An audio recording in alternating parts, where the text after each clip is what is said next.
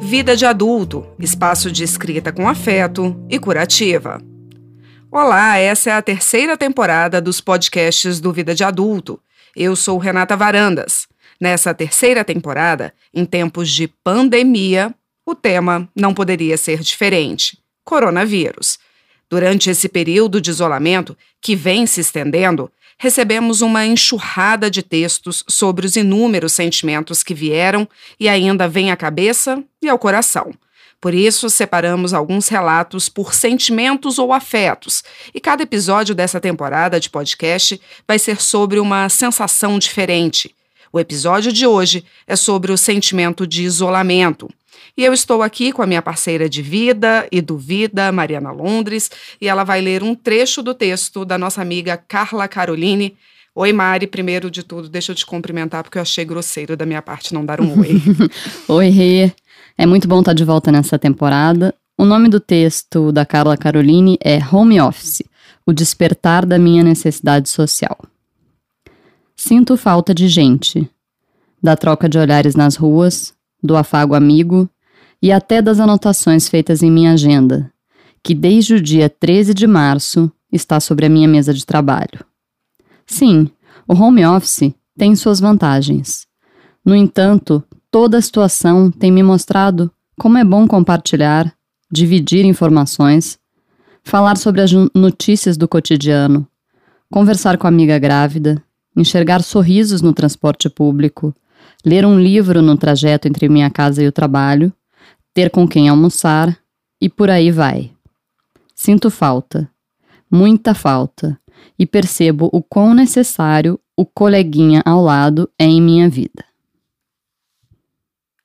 Mari, você também se sentiu assim, é, sentindo falta de tudo? Eu acho que a pandemia mostrou um pouco pra gente que tudo é equilíbrio. É, eu, pelo menos, percebi que nem trabalhar. Eu, eu percebi que o, a coisa boa é um sistema híbrido, por exemplo, de trabalho. É, eu nem acho que trabalhar todo dia, longas horas, se deslocando, é, é uma coisa saudável, e nem ficar em casa durante longos dias também. Isso também não é saudável, porque a gente precisa da troca, né? A gente precisa dessa convivência, é, da parte social de tudo, do trabalho, do, do estudo. Então eu acho que se a gente conseguir ter esse equilíbrio pós-pandemia, seria maravilhoso. É, eu acho que a gente acabou pedindo demais para dar uma parada e a gente parou demais, né? Então acho que foi difícil equilibrar tudo isso. Acho que a palavra certa é equilíbrio. É, e a nossa colega de profissão, a Janaína Sobrino, também falou do desafio de fazer home office sendo jornalista, mas no caso dela, ela descreve um desafio que é muito maior e que acabou se impondo em muitas casas: a de ter que trabalhar e cuidar de duas crianças ao mesmo tempo. É o texto Jornalismo Home Office. Mari. A vontade de estar em todos os lugares, pegar as informações, repassar ao público, Participar, interagir é vital. Tão vital quanto se recolher em quarentena, para se proteger e proteger aqueles que amamos. Um minuto, você é a repórter que está buscando uma fonte, o personagem. No seguinte, você é a mãe que troca a fralda, que briga com a criança ou lhe afaga os cabelos. Como é corrido e ao mesmo tempo louco. É, ao mesmo tempo, bem louco. Eu, eu não tenho filhos, mas também eu tive um desafio de morar num apartamento de 60 metros quadrados, um namorado e três cachorros também não foi fácil. Mas isso seria um tema para outro podcast, né, Rick? Eu acho que o sentimento seria desafio ou desespero, não isolamento, ou nesse vontade... caso. vontade de sair correndo é. e se isolar. Exatamente. Onde você consegue se isolar na sua casa? Na geladeira? Na, ge na geladeira, às vezes no banheiro, isso quando o namorado ou o marido não estão batendo na porta, porque o cachorro também quer entrar no banheiro, entendeu? Então, complicado. Bom, mas voltando para o nosso tema de hoje, que é isolamento, tem um texto que eu amei, que é do Maurício Júnior. E eu tive um problema, porque eu não consegui selecionar só um trecho, porque esse texto, ele mostra o lado masculino do home office. O texto tem um título que já é curioso para mim, chama Eu Confesso, O relato de um pai que começou a trabalhar em home office. Mari, manda ver pra gente porque é muito bom. Eu adorei esse texto também. Eu confesso. Em algum momento pensei no íntimo do meu ser, sem falar para ninguém. Pensei que trabalhar em casa era privilégio, inclusive para minha esposa. Afinal, quem fica em casa poderia administrar melhor o tempo. Para quem sai pela porta, isso é lindo. Filosoficamente, perfeito até. Ao menos era o que eu acreditava até ser obrigado a trabalhar em casa por causa do coronavírus. Eu saía pela porta todos os dias para trabalhar fora. E com isso, da tranquilidade do meu escritório, sentia que estava cumprindo meu papel nessa relação. E as coisas da casa se resolviam. Quando chegava, já tinha jantar pronto, a esposa estava linda e cheirosa, as crianças de banho tomado, as compras na dispensa, as contas pagas, sexo ótimo. Em quase seis anos de casado, nunca ouvi. Hoje estou cansada, com dor de cabeça. Vamos deixar para depois? Meu Deus, como ela consegue isso? Hoje olho para essa realidade paralela pela lupa do confinamento, pela lupa do confinamento. Parece até utópico. Veja bem, não me considero um machista. Sequer acredito que o homem ajuda em casa. Ao assumir seu legítimo papel de pai, marido e dono de casa. Eu nunca fugi desse papel, apenas acreditava que o que eu fazia era suficiente. Mas eu era a pessoa que saía pela porta. Confesso que sequer percebia o machismo estrutural que permeava essa visão. As coisas nunca funcionaram por si. Tudo custava muito para minha esposa, e não dá para ignorar que a casa precisa ser limpa, as crianças precisam ser cuidadas, a roupa precisa ser lavada, a comida feita. Nada surge feito. E eu estou cansado, exausto e até impaciente. Com que direito? Acredito que essa crise vai transformar o mundo. Então que a crise possa me transformar também. Não em um marido melhor, mas em uma pessoa melhor, que enxerga a realidade do meu lar e sabe valorizar a pessoa que faz tudo isso funcionar. Uau, esse texto é educativo, né? E eu acho que muitos homens nessa pandemia acabaram se surpreendendo porque descobriram que a casa não é autolimpável, é, a louça não se joga lá na, na pia e se lava sozinha, toma um banho e sai e se guarda, que a roupa também não se lava sozinha na máquina de lavar que as crianças não são é, adultos em tamanho reduzido, enfim, que a casa funciona e tem que continuar funcionando. Eu acho que é, por muito tempo ficou naturalizado esse comportamento de que as mulheres, sim, elas saem para trabalhar e elas cuidam do lar também. Isso é normal, é natural, a gente nasceu com isso, com esse dom. Eu gostei muito que ele coloca no texto assim: é, sequer acredito que o homem ajuda em casa. É, e eu sempre senti isso, assim, é, essa questão das mulheres. As mulheres acabam falando: ah, seu marido te ajuda.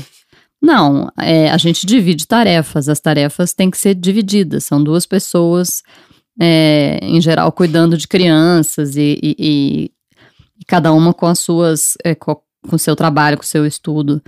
Eu gostei muito dessa reflexão dele e até seria ideal que ele pudesse ler o texto, né? Que eu acho que na voz de um homem ia ficar, ia ficar perfeito. Eu também não gosto dessa história de fulano te ajuda. Quem me ajuda é eventualmente quando eu contrato uma faxineira. Ela está lá me ajudando numa tarefa que não é dela, né? Agora, me ajudar não, ele tem que participar. Ele participa igual no mundo ideal, não é mesmo? Agora, você também escreveu, Mari, um texto sobre estar longe de quem se gosta e que aposto que vai tocar em muita gente, porque quantas pessoas nessa, nessa mesma situação, né?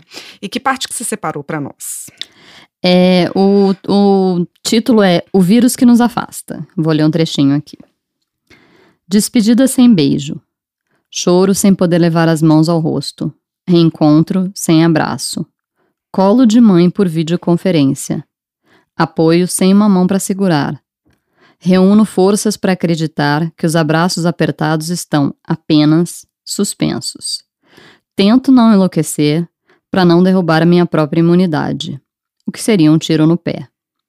Na, na situação de guerra, a primeira da nossa geração, a minha missão é clara: administrar os problemas reais e esperar os abraços no fim disso tudo. E o que, que te levou a escrever esse texto? O que, que você estava vivendo especificamente para poder colocar isso no papel? É, no meu caso, o início da pandemia foi muito difícil, porque é, eu vivo uma situação de distância. É, eu moro em Brasília, eu morava em Brasília com meu marido e com meu filho, e a minha família toda longe. Minha mãe em Curitiba, meu pai na Espanha, meu irmão no Rio. Então eu não tenho família aqui em, aqui em Brasília.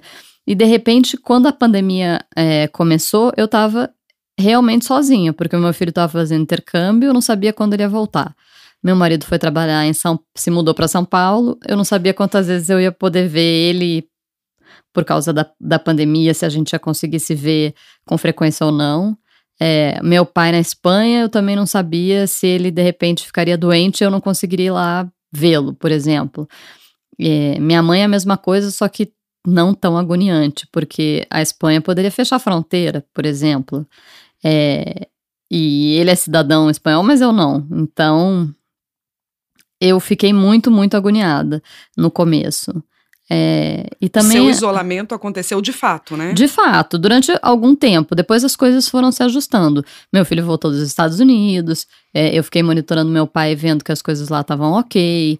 É, consegui, cons consegui encontrar meu marido é, com uma certa regularidade, assim, mais ou menos uma vez por mês.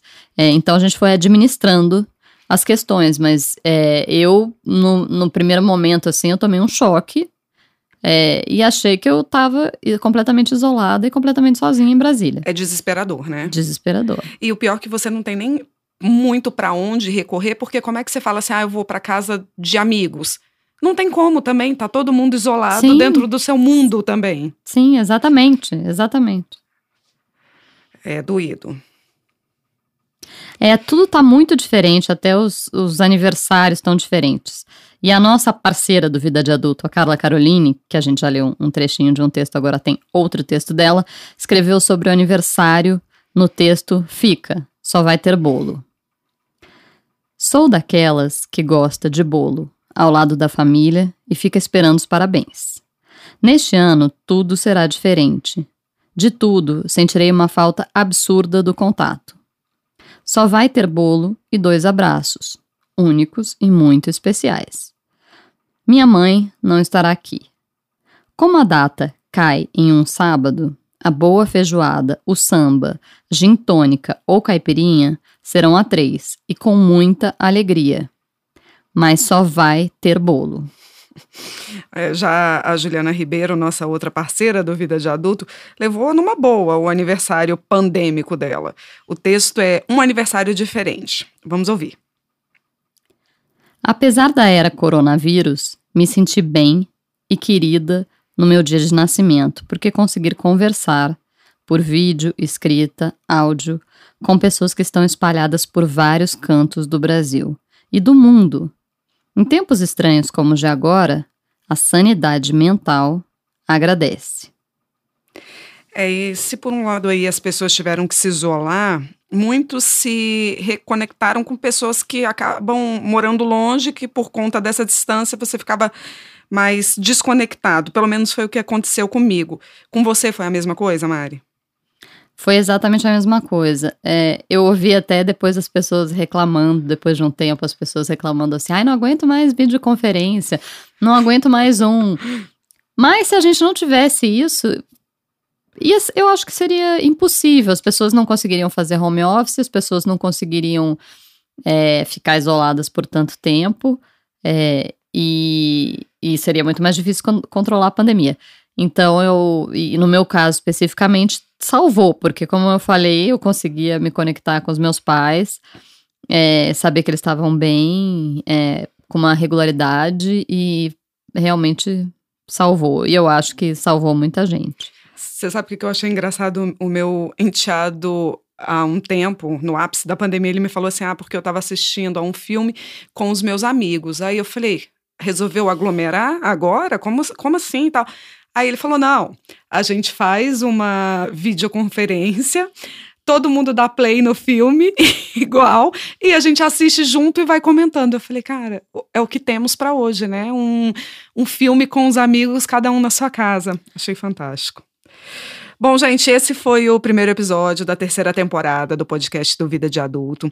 E nessa temporada nós estamos abordando os temas, na verdade, afetos, dos textos enviados durante a pandemia e que estarão no nosso primeiro e-book que já tem nome, Afetos em Quarentena, escrita curativa em tempos de pandemia.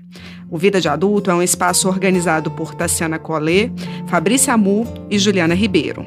Eu, Renata Varandas e a Mariana Londres escrevemos e produzimos o podcast, que é gravado e editado em Brasília, no Duran Studio. Os textos que ouvimos são protegidos pela Lei de Direitos Autorais. Agradecemos a consultoria dos especialistas do escritório Vipich Advogados.